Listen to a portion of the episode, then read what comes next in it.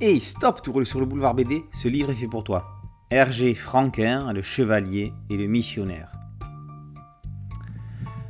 Plus qu'un essai sur Hergé Franquin, l'ouvrage de Philippe Delille propose d'analyser la bande dessinée franco-belge des années 30 aux années 80.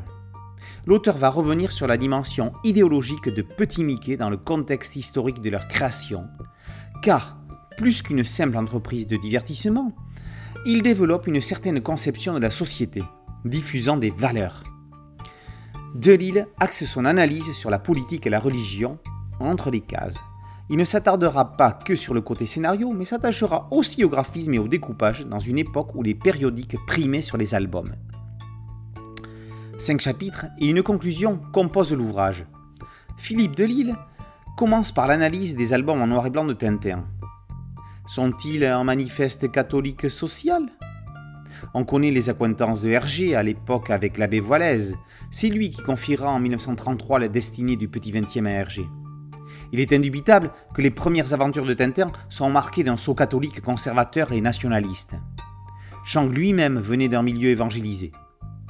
Il est heureux que Hergé n'ait pas plongé dans le rexisme comme son mentor Voilaise et soit resté fidèle à la branche catholique. On parlera aussi, entre autres, de la personnalité de Rastapopoulos, de l'anticapitalisme américain et de souverainisme. Le deuxième chapitre s'axe sur la BD franco-flamande, et en particulier la série méconnue Johnny et Annie de Renate Demoen.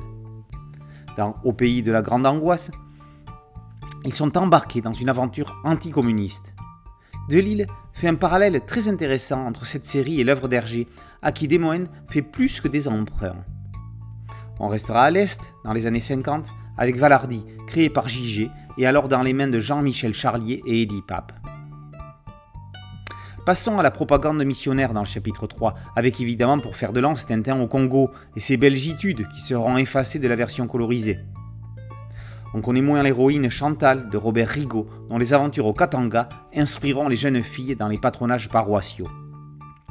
Delille fait un comparatif argumenté entre les deux œuvres. Chantal ayant un côté spirituel bien prononcé.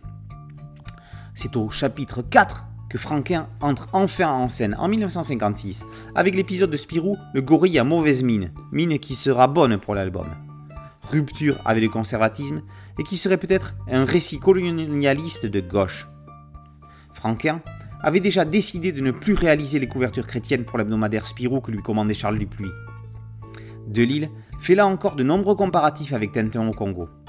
Franquin apparaît comme humaniste, détaché d'un discours chrétien. Charlier est là encore présent dans le chapitre, cette fois-ci avec Victor Rubinon au dessin dans Tiger Joe. Le chapitre 5 montre comment, avec les histoires de l'oncle Paul, on est passé d'un militarisme chrétien à un militarisme tout court, dans les récits mettant en scène la Première Guerre mondiale. Octave Joly en sera le principal maître d'œuvre, influencé dans les années 70 par Thierry Martens, alors rédacteur en chef de Spirou. La conclusion déborde sur les années 80 avec Yves Chaland et ses hommages aux grands classiques. Ne vous arrêtez pas au titre finalement assez réducteur. Hergé Franquin, le chevalier et le missionnaire, n'est pas un comparatif de la carrière de ces deux monuments de la bande dessinée, mais bel et bien une analyse fine de l'influence de la religion dans l'art qu'ils pratiquaient, eux et d'autres. Alors que la séparation entre l'Église et l'État date en France de 1905 et en Belgique de 1831, il aura fallu attendre plus longtemps pour qu'il en soit de même dans la bande dessinée, dont les productions du milieu du XXe siècle montrent comment les catholiques conservateurs avaient encore main mise sur le marché de ce qui ne s'appelait pas encore le 9e art. Cet essai expose les faits et montre comment certains auteurs s'en sont émancipés. Historique. Hergé, Franquin, le chevalier et le missionnaire par Philippe Delille et par aux éditions PLG.